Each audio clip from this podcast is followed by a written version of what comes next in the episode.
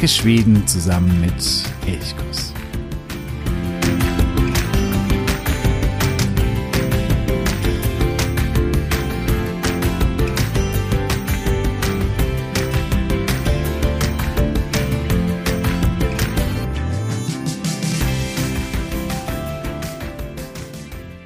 Hey und herzlich willkommen. Ich begrüße dich ganz herzlich zu einer weiteren Folge von Elchkuss, dem Podcast. Mein Name ist Jo und ich freue mich sehr, dass du heute auch wieder dabei bist. Heute gibt es eine Premiere, denn ich darf heute zum ersten Mal Heike hier im Podcast begrüßen. Heike ist Schwedischlehrerin bei der Sprachschule OBS und sie wird, das kann ich jetzt schon verraten, auch nicht zum letzten Mal hier sein, denn wir haben geplant, so eine kleine ja, oder verschiedene kleine Folgen über das Schwedische, das Schwedisch lernen hier mit euch durchzuführen. In jeder Folge werden wir so einen kleinen Aspekt des Schwedischen unter die Lupe nehmen. Und ja, ich freue mich sehr, dass du heute hier bist, Heike. Ja, hey, hey allihopa, würde ich sagen. Wunderbar. Ja, du, ähm, ich habe gerade schon gesagt, du arbeitest als Lehrerin für Schwedisch bei Obst, dieser Sprachschule. Wenn du auch, liebe Hörerinnen mehr über Obst erfahren möchtest, wir werden da sicherlich noch im Lauf der Folgen immer mal wieder drauf zu sprechen kommen. In den Show Notes findest du natürlich auch den Link zu dieser Sprachschule.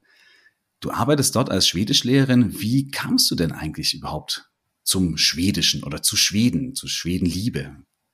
Ja, das ist eigentlich eine ganz spannende und ich glaube auch etwas ungewöhnliche Geschichte, wenn ich mir äh, anschaue, wie meine Teilnehmer in den Sprachkursen normalerweise zur schwedischen Sprache kommen, nämlich meistens über Urlaub, über die Faszination fürs Land, für die Natur. Und bei mir war das ganz anders.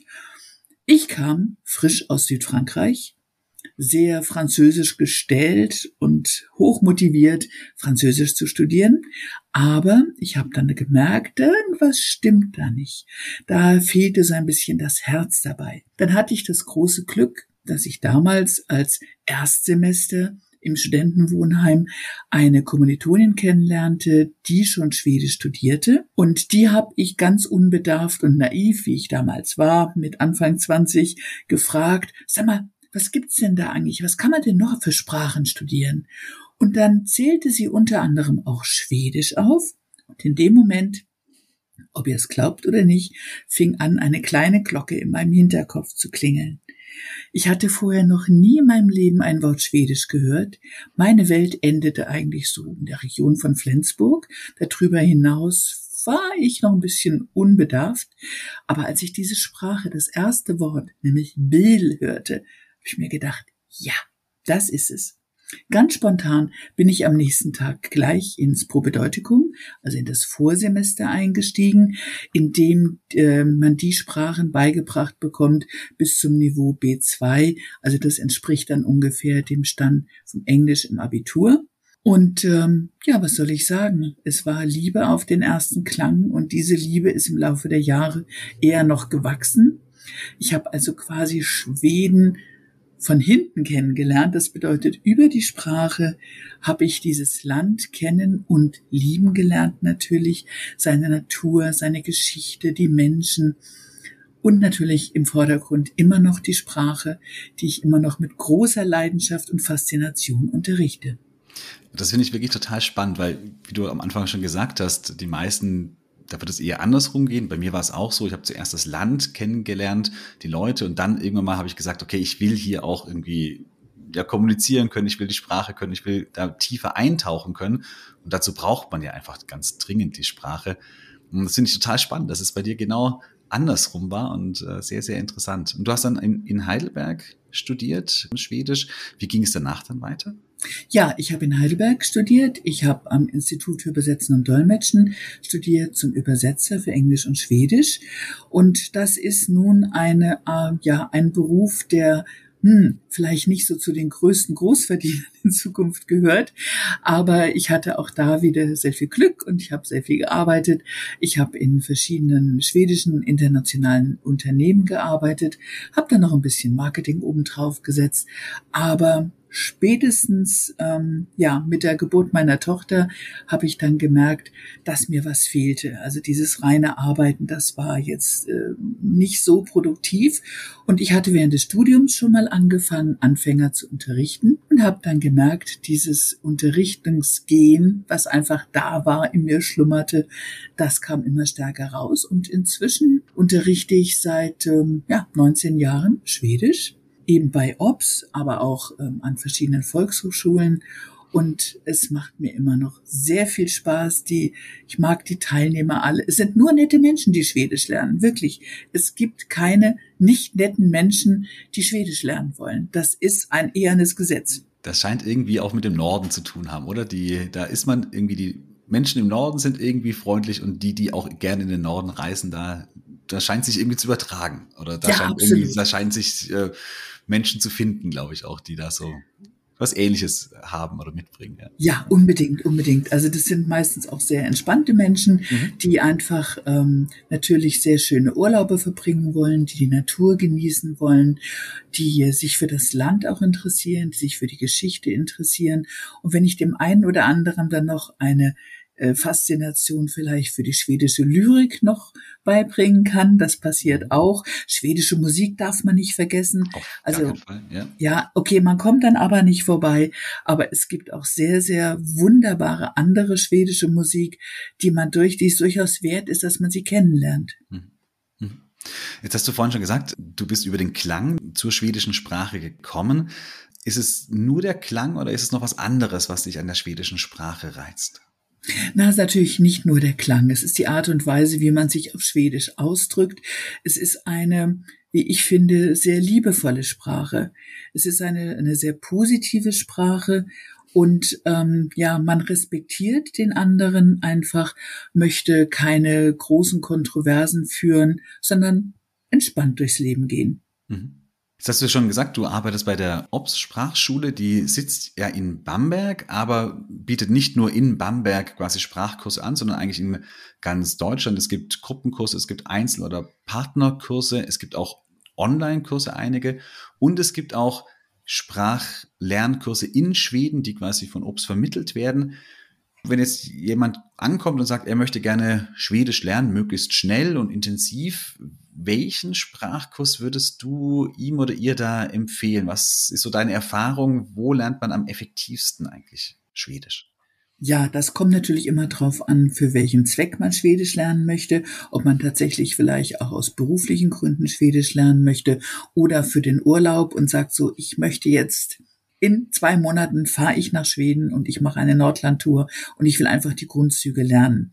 Dann würde ich auf jeden Fall äh, dazu raten, einen intensiven Sprachkurs zu besuchen. Einfach aus dem Grund, dass man äh, als die Lehrer auch individuell auf die Wünsche eingehen können. Man kann Fragen beantworten, man kann auch äh, viel besser aufeinander eingehen. Es gibt natürlich inzwischen dank der Technik jede Menge Sprachlern-Apps die ich also auf gar keinen Fall verteufeln möchte. Im Gegenteil, die haben durchaus ihre Berechtigung. Der Idealfall ist, das habe ich bei vielen meiner Teilnehmern erlebt, ist eigentlich die Kombination. Also wenn jemand viel ähm, Enthusiasmus hat und sehr viel Ehrgeiz, dann ist eine Sprachen-App wie zum Beispiel Bubble sehr hilfreich, wenn man sie auch in Kombination mit einem normalen Sprachkurs, also sprich mit einem Sprachlehrenden verbinden kann. Denn jetzt nur allein über Bubble zu gehen, kann unter Umständen ein bisschen schwierig sein, weil einfach das Feedback fehlt. Also äh, man wird zwar korrigiert, insofern als dass beim bei der App immer gleich auch die richtige Form oder die richtige Antwort gesagt wird, aber man erfährt nicht, was man genau falsch gemacht hat oder warum man das falsch gemacht hat. Das ist auch so meine Erfahrung. Also ich habe ja auch sowohl die Bubble-App, ich habe auch mal Mondly getestet. Und ja, du hast schon recht, die sind nett, die sind auch spielerisch aufgemacht und so als Lernbegleiter können sie ganz interessant sein. Ich finde sie aber immer auch so, ja, so ein bisschen unflexibel. Man kriegt eben einen ganz bestimmten Wortschatz, den kriegt man dann beigebracht in ganz speziellen Situationen. Und alles, was dann irgendwie drüber hinausgeht, oder wenn man sagt, okay, ich möchte das so vielleicht sagen oder ein bisschen ähnlich, aber kann ich da auch noch andere Varianten auswählen oder wie auch immer, all das funktioniert dann nicht, weil ich da dann immer jemanden brauche, der genau, der mir irgendwie ein Feedback gibt, den ich fragen kann. Und äh, deswegen, das ist auch meine Erfahrung.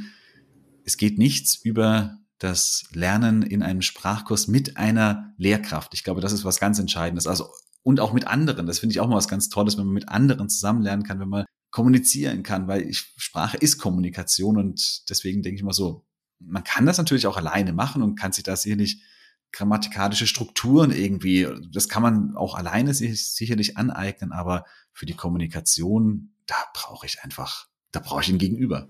Unbedingt, das braucht man. Und im Sprachkurs ist es natürlich so, gerade wenn man auch mit anderen zusammen noch lernt, dann bekommt man auch so viel Inspiration von anderen, weil man selber gar nicht alle Fragen stellen kann. Auf die kommt ein einzelner Mensch gar nicht. Und mit jeder Sprache, mit, mit jeder, Entschuldigung, mit jeder Frage lernt man ja immer wieder was Neues dazu. Und da spielt es natürlich auch meines Erachtens nach heute keine Rolle mehr, ob man das im Präsenzunterricht macht oder ob man das online macht. Also ich gebe zum Beispiel sehr viele Sprachkurse rein online. Das hat sich durch Corona so entwickelt. Es war als eine Übergangslösung gedacht, aber inzwischen hat sich das wirklich so etabliert, dass viele Teilnehmer auch sagen, weißt du, wir wollen jetzt eigentlich gar nicht mehr abends da wieder nochmal raus und irgendwo hinfahren. Wir setzen uns vor unseren PC, schalten den an, wir sehen die anderen, wir hören die anderen. Wir haben eine Menge Spaß miteinander. Also diese, diese Tuchfühlung, diese konkrete Tuchfühlung ist eigentlich gar nicht mehr wirklich nötig. Mhm. Wobei es natürlich auf den Typ auch ankommt. Es gibt Leute, die sagen, nee, mag ich nicht, die, die Technik interessiert mich nicht. Aber im Großen und Ganzen habe ich damit extrem gute Erfahrungen gemacht. Und, was du auch gesagt hast, äh, ob sitzt ja in Nürnberg, wir sitzen hier in, in ganz Deutschland verteilt, also alle äh, Sprachlehrenden. Und ähm, wir sind dadurch natürlich unglaublich flexibel. Genau, das, wenn du da auch dir das ganze gesamte Angebot auch anschauen möchtest, geht auf jeden Fall zu opsonline.de. Dort findest du alle möglichen Sprachkurse, die angeboten werden und schau dir die genauer an. Vielleicht eine Frage noch. Würdest du eher einen Gruppenkurs oder einen Einzelkurs empfehlen. Das ist natürlich auch eine finanzielle Sache. Das ist wahrscheinlich auch, äh, gerade Einzelkurs wird teurer sein. Beides hat seine Vor- und Nachteile oder seine Vorteile wahrscheinlich. Der Gruppenkurs, wo man mehr kommunizieren kann, der Einzelkurs, wo man natürlich viel individuelleres Feedback bekommt. Kann man da irgendwie sagen, dass eines mehr wert als das andere oder ist es schwierig? Nein, würde ich so nicht sagen. Also es hängt auch wieder vom Typ des, des Lernenden ab, ob man gerne mit anderen mehr kommuniziert oder ob man es wirklich sagt, ich möchte ganz straight mein Programm durchfahren, ich habe mein Ziel, ich möchte in der und der Zeit einfach das und das Level erreichen, dann ist es im Einzelunterricht natürlich eine sehr schöne Sache und ich kann natürlich ganz individuell auf die äh, Anforderungen, auf die Wünsche eines Einzelnen eingehen. Der Gruppenkurs hat immer große Vorteile. Es entsteht immer eine Gruppendynamik. Die Leute fühlen sich dann auch sehr wohl miteinander. Es können neue Freundschaften sogar entstehen. Es können Interessengruppen entstehen. Also das kann man jetzt schlecht gegeneinander abwägen. Wobei der Preis spielt natürlich durchaus eine Rolle. Also das kann das ich mir vorstellen. Klar. Natürlich, ja klar, natürlich, ja. ja. Gut. Ja, wir haben ja gesagt, wir nehmen uns in jeder Episode immer so einen kleinen thematischen Aspekt vor des Schwedischen oder des Schwedisch-Lernens. Heute haben wir gesagt, wollen wir zuerst, weil wir uns ja auch zum ersten Mal hier jetzt sehen, soll es um Begrüßungen, Begrüßungsfloskeln oder auch Abschiedsfloskeln gehen. Und vielleicht noch ganz wichtig, das ersetzt natürlich nicht den Sprachkurs, sondern das sind nur so ein paar kleine Aspekte, die wir hier ansprechen können, wo es darum geht, quasi, was kann man vielleicht besonders gut anwenden oder was passt vielleicht in bestimmten Situationen auch nicht. Ich habe dich am Anfang mit Hey begrüßt. Hey geht im Schwedischen immer, kann man eigentlich so sagen, in fast jeder Situation. Wäre denn auch Schäner oder Scha angemessen gewesen, wenn ich dich so begrüßt hätte, oder hättest du das eher unpassend empfunden? Also für den Beginn ist Hey die ganz neutrale Begrüßung. Das entspricht wirklich dem guten Tag. Das ist kein, ähm, ja, kein flapsiges Hallo oder Hey Alte oder was auch immer man da mit übersetzen kann, sondern mit Hey könnte ich auch den König begrüßen. Also dann würde ich vielleicht noch Hey, Ersch Majestät hinten dranhängen. Aber Hey ist auf jeden Fall der neutrale Standard.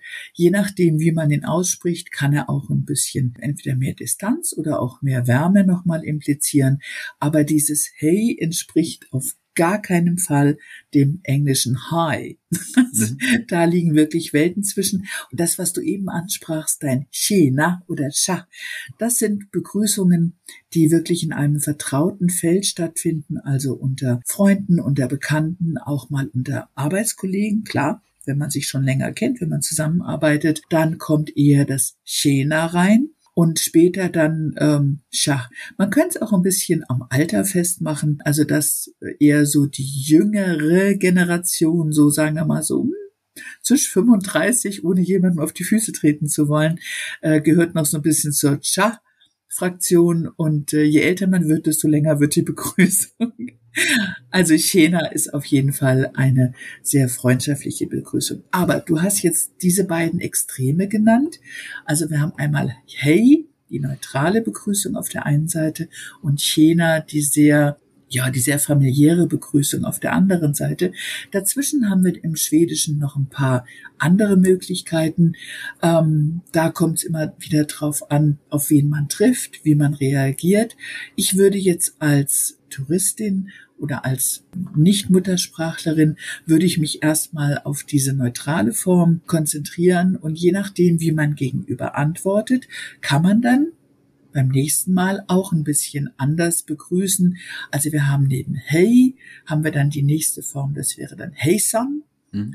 Hey Son ähm, hört man manchmal auch im Geschäft, je nachdem, wie dein Gegenüber drauf ist. Wenn er richtig gute Laune hat, dann kommt dann Hey Son schon drüber, schon bei ganz Fremden. Oder ein Hey Hey auch mal.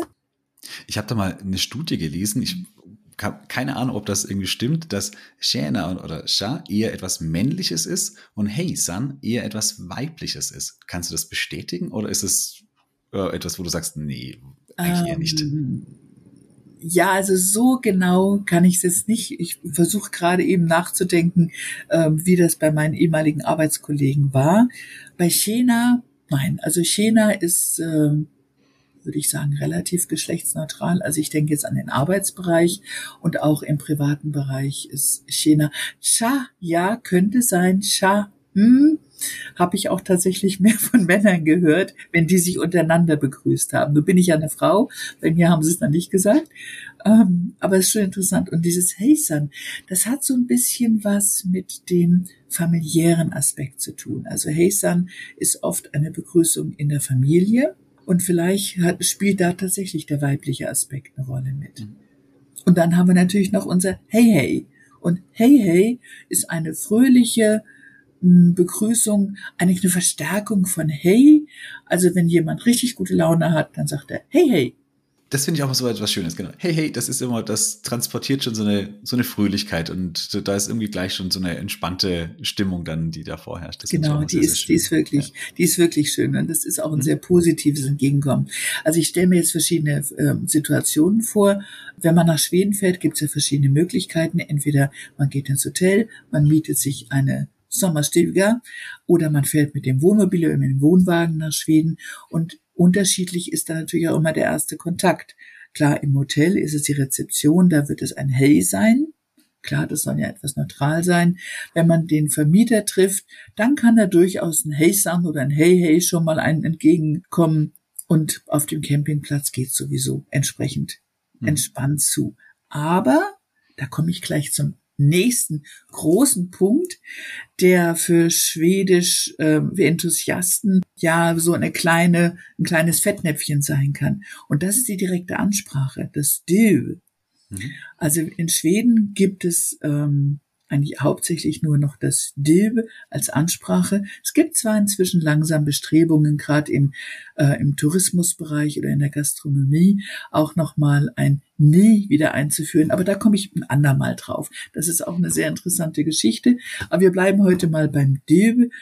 Dieses Dilbe, das kann man in ähm, allererster Linie mit dem You im Englischen gleichsetzen. Und das ist eben kein Kumpeltu. Also wir haben noch nicht mit allen Schweden zusammen in der Sandkiste gespielt. Und unser Du, das, was wir bekommen und das, was wir auch selber sagen, das impliziert sehr viel Respekt und auch eine gehörige Portion Abstand. Das hat eigentlich immer in Klammern das Höflichkeit Sie mit großem S geschrieben. Also wir sagen du zueinander. Die Schweden nennen sich auch meistens nur noch mit Vornamen. Wenn sie sich vorstellen, stellen sie sich immer mit Vor- und Nachnamen vor oder auch nur mit Vornamen. Aber das heißt nicht, dass wir gleich beste Freunde sind. Wie wird das? Viel, hm? ja, wie, wie, wie passiert das? Also wie wird das man deutlich gemacht? Da man sagt Hey zur Begrüßung, man duzt sich, man spricht sich mit Vornamen an. Das ist ja, ich habe auch selber als, als Lehrer zum Beispiel in Schweden gearbeitet. Auch die Schüler sagen ja auch da, sprechen dich mit du und mit Vornamen an. Das wirkt ja erstmal, wie du sagst, erstmal irgendwie so kumpelhaft oder dass man so auf so einer gleichen Ebene sich irgendwie befindet. Wie werden aber trotzdem vielleicht auch ja, Hierarchien dann deutlich? Also wie, wie läuft das? Welchen gibt es da so einen in der Kommunikation in einem bestimmten Moment, wo man dann sagt, okay, da merkt man schon, okay, der steht drüber, das ist Chef, das ist Angestellte, das ist Professorin und Studentin oder wie auch immer. Das spielt sich sehr viel zwischen den Zeilen ab. Also das erfordert wirklich eine Menge Feingefühl, um das auch rauszuhören. Also man kann sich, glaube ich, am besten damit behelfen, indem man in Gedanken immer denjenigen sieht. Mhm. Also statt Sven zu sagen, hey Sven, sagt man in Gedanken, guten Tag, Herr Müller. Und das schafft schon gleich für mich als Deutsche eine Art von Distanz und auch ein Gefühl dafür, dass wir uns auf verschiedenen Hierarchieebenen benutzen, äh, bewegen. Mhm. Nun gibt's natürlich im Schwedischen die äh, große, sagen wir mal, den großen Konsens in Unternehmen. Also ich rede jetzt wirklich vom beruflichen Schwedisch, dass wir ganz flache Hierarchieebenen haben. Aber das lasse ich jetzt auch mal beiseite. Wir gehen jetzt mal auf den Urlaub. Ähm, wenn man jetzt äh, zu seinem, ähm, seinem Sommerstüger Vermieter oder Vermieterin kommt, dann ist es auch hilfreich, wenn man am Anfang dann denkt, ja, guten Tag, Frau Svensson. Und ähm, selbst wenn sie sagt, hey, heter Karin, dann ist das zwar sehr schön, das klingt auch sehr herzlich und das ist auch herzlich gemeint, aber die meisten Schweden sind sehr zurückhaltend und sind auch eher ein bisschen auf Distanz bedacht, was die zwischenmenschlichen Kontakte angeht. Also man sollte vielleicht nicht beim ersten Mal jemandem gleich sein Herz ausschütten, wie kompliziert doch die Anreise war und dass man sich jetzt sehr wohlfühlt und ob man nicht gleich zum Kaffeetrinken eingeladen wird, kommt ein bisschen schwierig an. Was ich immer das Schöne finde, bei, äh, wenn man du sagt, ist, dass man im Deutschen ist es ja manchmal so die so Situationen, wo man nicht so ganz genau weiß, ist jetzt eigentlich das sie oder das du besser oder angebrachter. Da gibt es so Situationen und diese Situation, die kann man natürlich im Schwedischen wunderbar umgehen, weil man eben sagt, okay, ich kann du sagen und das ist auf jeden Fall richtig. Außer bei der königlichen Familie, da ist ein Nie angebracht, oder? Nein, auf gar keinen Fall ein Nie. Okay. Ähm, das Nie, auf gar keinen Fall, denn das Nie, ähm, ja, das Nie impliziert, also es ist eine ganz alte Anrede. Jetzt gehe ich da doch mal so, aber nur so eine Klammer okay, auf. Ich gehe nur mal ganz ja. kurz da rein. Mit Nie wurden früher die Untergebenen angesprochen also das Haushaltspersonal oder auf dem Land dann eben die ähm, ja, die Knechte oder die Mägde, das war die Anrede für nie, mit nie. Ansonsten wurde in dem Schwedischen die Leute in der dritten Person angesprochen. Also wenn ich jetzt zufällig Karl Gustav über den Weg laufe, dann würde ich immer sagen, Ersch Majestät, Eure Majestät. Und auch wenn ich ihn tatsächlich oder Drottning Silvia man weiß ja nie, was passiert. Ne? Das sagte ja schon Findus und Petson. Man weiß nie, wer zu Besuch kommt. Ist eigentlich die Anrede in der dritten Form immer das sicherste Eis. Okay, gut, wunderbar. Dann ne, haben wir da wieder, habe ich auch ich jetzt was äh, dazu gelernt, äh, genau, dass das dieses Nie für die Untergebenen äh, war. Das war jetzt mir auch noch komplett neu. Wunderbar. Ja, äh, ich habe noch eine Frage, vielleicht nochmal, wenn man zurück zu den äh, Begrüßungen geht. Wir haben im Deutschen ja auch dieses, äh, wie geht's dir? Auch da gibt's ja analog auch äh, die Floskeln im Schwedischen, entweder hur mår oder hur läget oder einfach nur läget. Wie kann man das verstehen? Ist das tatsächlich eine Aufforderung, dass man sagt, es wird wirklich ernsthaft nach dem Wohlbefinden gefragt oder ist es einfach nur eine Floskel, wo man einfach sagen sollte, tak bro, und dann war's das? Oder ist es die Aufforderung zu sagen, ja, ich kann hier auch mal ein bisschen erzählen von mir, wie es mir gerade tatsächlich geht? Nein, auf gar keinen Fall. also es ist eine Floskel. Es ist natürlich eine Floskel, das äh, versucht man im Deutschen ja auch nicht. Also wenn ich im Deutschen einen Nachbarn auf der Straße treffe und, fra und der fragt, oh, wie geht's? Dann sage ich, okay, alles okay oder wie auch immer. Das heißt, eine intime Beichte des tatsächlichen Gemütszustands will keiner hören und erwartet auch keiner. Also das ist genauso wie im Englischen auch. Das ist eine Höflichkeit und man kann vielleicht danach noch, wenn man dann auch versucht, ein Gespräch anzufangen, gerne aufs Wetter zurückgehen. Das Wetter das ist immer, immer sehr schön. Oder einfach zu sagen, das Land zu loben, die, die Sonne zu loben, ähm, dann hat man schon gleich Tie Poeng sozusagen. Mhm. Man hat gleich volle Punktzahl. Ähm, und ähm, die Schweden sind, also die Schweden, wenn ich es wirklich verallgemeinern kann, freuen sich meistens sehr, wenn man als Besucher versucht, ihre schöne Sprache zu lernen. Denn es sind ja nun mal nicht viele Schweden auf der Welt, also so 10,5 Millionen, wenn man die ganzen Auslandsschweden mit einrechnet, das sind jetzt nicht wirklich viel. Und wenn man sich als Tourist die, die Mühe macht, ein bisschen Schwedisch zu lernen, dann hat man auf jeden Fall immer, äh, zumindest im übertragenen Sinne, offene Arme im Schwedischen. Das ist auch mein Credo. Äh, die Sprache öffnet nicht nur die Herzen, sondern auch eben auch die Türen. Und das ist, glaube ich, also das ist meine Erfahrung als Austauschstudent auch in Schweden gewesen, dass es einige Austauschstudenten gab, die haben auf Englisch studiert, die konnten eigentlich auch fast nur Englisch, vielleicht ein paar ganz, ganz kleine Brocken Schwedisch. Und die hatten große Schwierigkeiten, Anschluss zu finden an äh, schwedische Studenten. Und ich hatte da, weil ich einfach Schwedisch gelernt habe, weil ich auch auf Schwedisch studiert habe, nie diese Probleme, weil ich da irgendwie gemerkt habe, dass ich wurde viel öfter eingeladen irgendwo zu irgendwelchen Festen. Und das, das ging einfach alles viel, viel, viel schneller und unkomplizierter. Und ich glaube, das hat ganz massiv natürlich mit der Sprache zu tun, weil die, gerade die Schweden das auch dann, genau, sehr honorieren und wertschätzen, wenn man sich für die Sprache interessiert. Unbedingt. Aber ich möchte hier gleich noch was einfügen. Ähm, wenn man im Sommer nach Schweden fährt, dann trifft man gerade im Touristikbereich hauptsächlich auf Ferienjobber. Und das sind Schüler oder Studenten und die wollen vor allen Dingen ihr Englisch anwenden. Deshalb machen die den Job auch. Und die Leute, die normalerweise in diesen Berufen arbeiten, die haben dann Ferien. Das heißt, die sind gar nicht da. Und das kann bedeuten, dass man wirklich sehr hartnäckig sein muss, um sein Schwedisch tatsächlich anwenden zu können, weil die Schweden dann merken, oh, da kommt jemand nicht aus Schweden, ich spreche Englisch. Und man kann dann sehr höflich, aber dann doch immer wieder insistieren, nej tack, kan vi ta det på svenska? Und irgendwann genau. geben sie auf.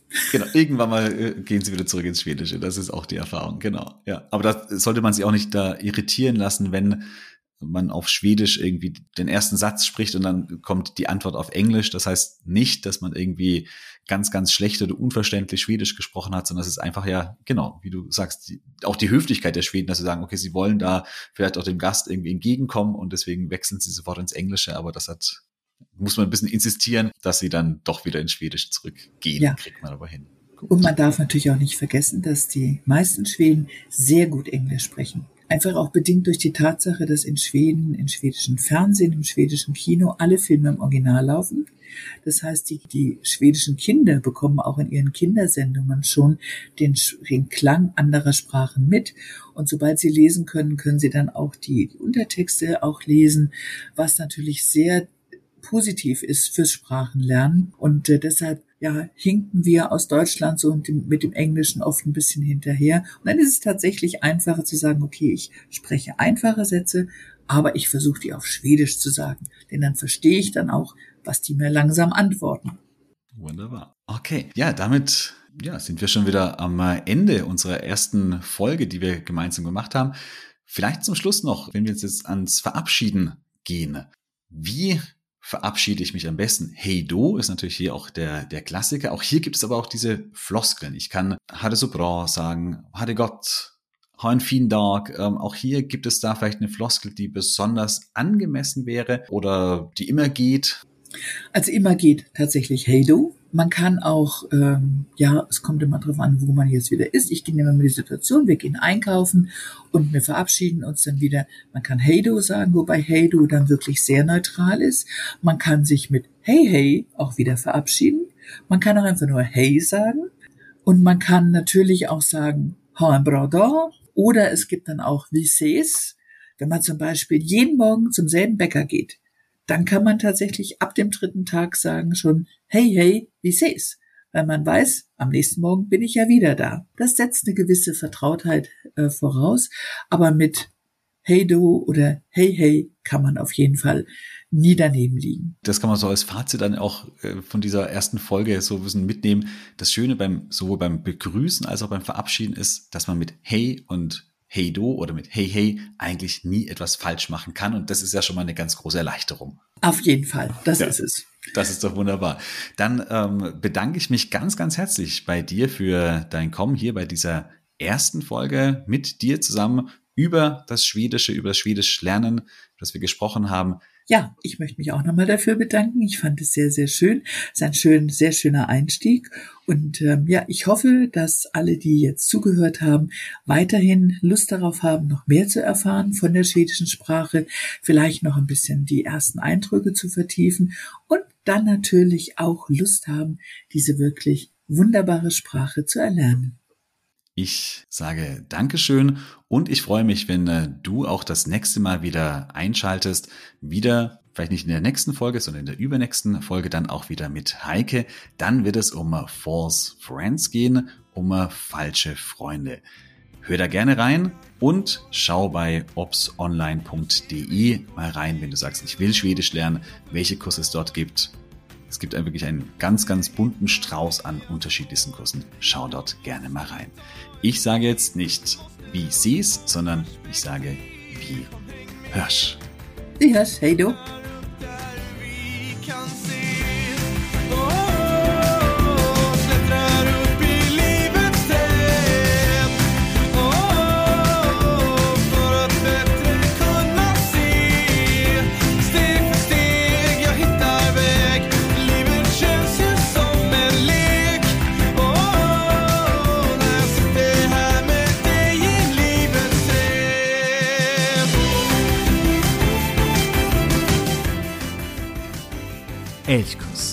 Der Podcast für Schweden.